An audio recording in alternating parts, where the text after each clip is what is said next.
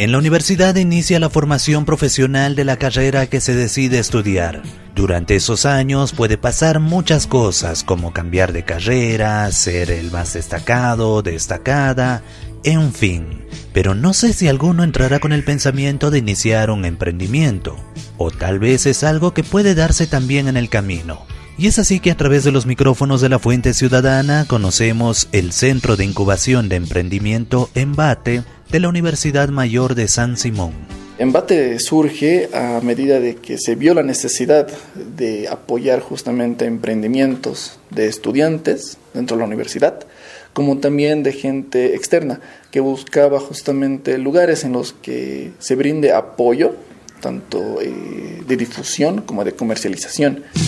Brandon Luján, auxiliar de Embate, nos explica que los universitarios que inician un emprendimiento a raíz de los trabajos que realizan en su carrera, no es que se anotan, se lo difunden y ya, sino que son tres etapas por las que deben pasar. La persona que entre va a entrar a la etapa de preincubación. Esa es la etapa inicial. Una vez que esté aquí adentro, se le va a apoyar ¿no? a la difusión de su producto con cosas eh, básicas, se podría decir pero una vez que el emprendedor cumpla la etapa de preincubación, que equivale a un año, va a pasar a la etapa de incubación.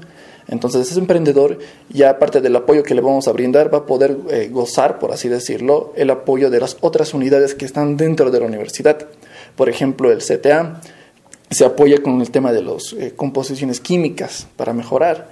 También eh, otro tipo de unidades, por ejemplo, de mecánica, va a tener un, apoyo mucho más profundo, se podría decir, el emprendedor, ah, hasta llegar a lo que es la etapa de la post-incubación.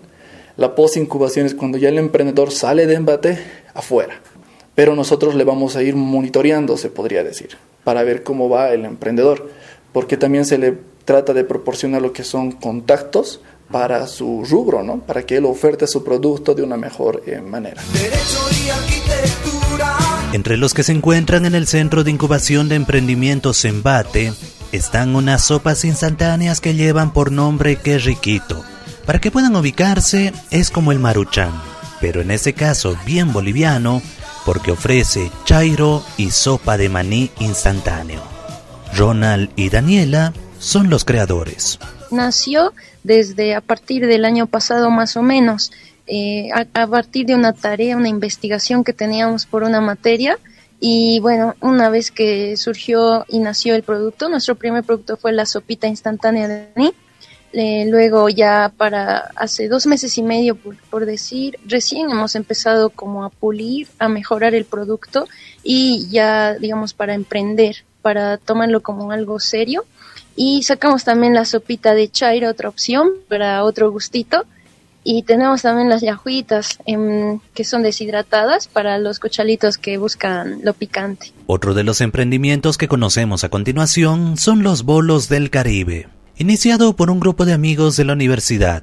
No tenía nombre hasta que a través de embate lograron ponerle esta marca. Somos un emprendimiento que se dedica a la elaboración de bolitos a base de pulpa de fruta natural, no usamos con saborizantes ni conservantes, es 100% natural. Este, por ahora estamos haciendo que es el de maracuyá y el de cupuazú. Estos bolitos en, un inicio eh, los realizábamos en bolsitas amasando, ¿no? Ah, en empaques que se hacen las gelatinas por lo general.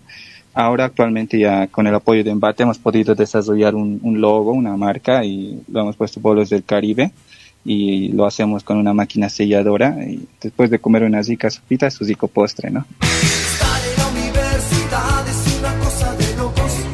Fueron dos de los seis emprendimientos que se encuentran en el Centro de Incubación Embate de la Universidad Mayor de San Simón. Entre los restantes hay uno que ahora recibe pedidos desde Tarija y va creciendo. Y como diría el Chavo del Ocho, fue sin querer queriendo que iniciaron sus emprendimientos que poco a poco lo van fortaleciendo, estudiando al mismo tiempo su carrera.